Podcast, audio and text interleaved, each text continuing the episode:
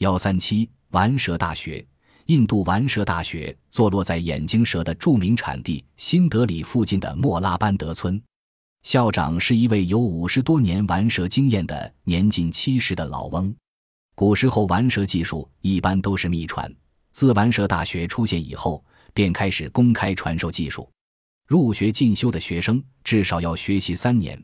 大学的课程包括学会吹奏玩蛇的音乐，制造玩蛇乐器，学习怎样捕蛇，怎样拔掉蛇的毒牙，怎样与蛇同床睡觉、交朋友，如何激怒蛇使它听话跳舞，如何令蛇息怒并将它催眠。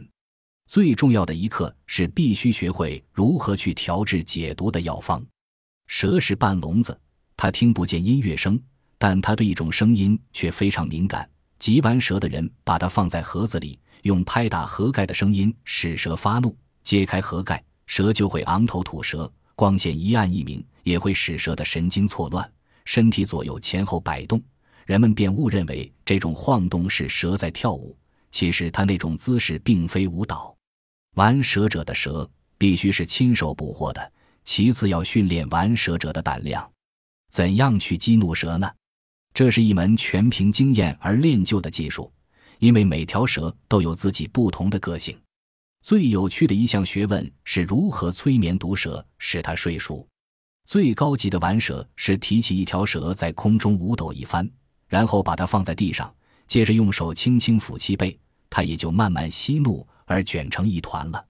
这是一节高级课程，真要学到不太容易。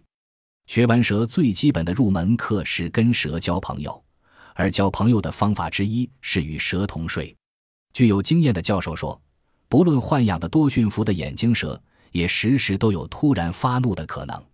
任何老练的玩蛇专家都无法认出蛇将要发怒的征象，因此学生中每年总会有若干人被毒蛇咬死。